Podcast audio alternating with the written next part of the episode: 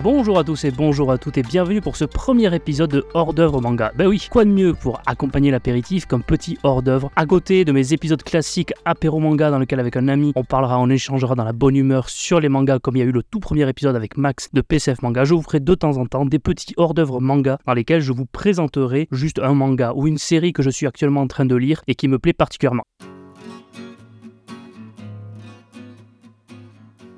Et pour ce premier épisode, je vais vous parler de Ranking of Kings de Sosuke Toka qui est édité actuellement chez Kiyun. Il y a 7 tomes en cours et j'ai lu justement le 7 ce matin même. Donc voilà, c'est tout frais chez moi. De quoi ça parlait? Alors, Ranking of Kings, c'est un monde fantastique, imaginaire dans lequel les royaumes sont notés, se combattent avec un classement des rois, d'où le nom hein, de Ranking of Kings. Et les rois sont classés selon leur force. Voilà, c'est vraiment la puissance physique, la puissance de la force du combat qui est valorisée. Et on a un royaume qui est en danger parce que le roi boss euh, va très bientôt mourir, roi Boss qui est très fort, qui est gaillard, qui est puissant, sauf que l'héritier, il a loin d'avoir le profil pour prendre sa place. Il est d'une faiblesse incapable, il est sourd, il est muet, il est même pas capable de manier les armes. Tout le monde se moque de lui, euh, du plus grand chevalier au plus petit des, paysans. Bref, euh, s'il accède au trône, le royaume est évidemment en péril parce qu'il va y avoir une énorme déchéance dans le fameux classement des rois. Alors que son petit frère, lui, a un peu plus le profil d'Aïda. Pourquoi j'aime ce manga? Parce qu'il peut plaire à la fois aux petits et à la fois aux plus grands, et c'est ce que j'aime souvent chez les mangas parce qu'il va y avoir une sorte de lutte du pouvoir autour de lui avec une reine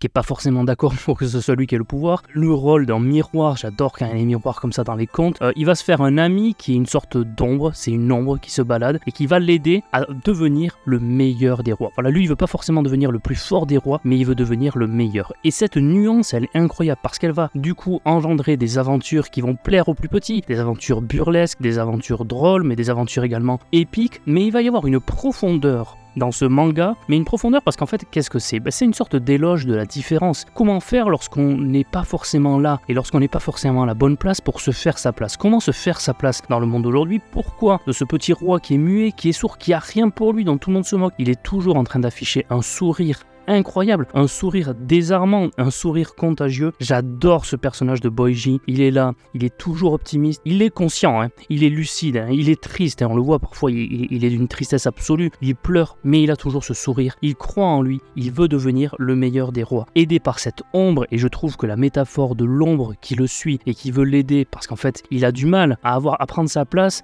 parce qu'il a l'ombre justement de son père, qui est d'une puissance qui est gigantesque par rapport à lui. L'ombre de son frère, mais là, c'est une ombre qui est inoffensive et qui est juste là pour l'aider. Le tome 7 ne, s'essouffle pas, alors qu'il y a des mangas qui sont dès le début très forts et puis après qui euh, s'affaiblissent au fur, au fur et à mesure des tomes. Là, pas du tout. J'ai vraiment envie de continuer. Des dessins très simples, peu de décors, des cases très vides, mais qui s'appuient sur l'essentiel avec vraiment des têtes très charismatiques et on les reconnaît de suite. Voilà, c'est ça qui est bien aussi dans cette série. Il va petit à petit progresser, mais il a toujours cette faiblesse en lui intrinsèque. Or, comment faire pour s'en sortir au milieu de cette faiblesse. Les premiers tomes vont nous faire découvrir pourquoi il est aussi faible, qu'est-ce qui se cache derrière la tête du roi boss, son frère, quel rôle il va avoir, est-ce que ça va être un adversaire, est-ce que ça va être un complice, parce que finalement lui, bah, tout le monde se dit ça devrait être lui. Les serviteurs, quel rôle ils vont occuper, quel choix faire, est-ce que choisir la légitimité, lui, ou choisir finalement ce qui pourrait sauver le royaume? C'est tout un tas de questions qui nous parlent aujourd'hui, qui sont contemporaines et qui ne sont pas seulement des questions propres à ce petit manga Ranking of Kings qui, lorsqu'on le regarde de loin, on peut se dire bah c'est un petit divertissement pour enfants. Lorsque s'en approche, on tombe dans une profondeur incroyable. Encore une fois, je le dis, c'est ce traitement de la différence, ce traitement du handicap. Encore une fois, il est sourd, il est muet. Et d'ailleurs, il y a un moment très drôle parce qu'il est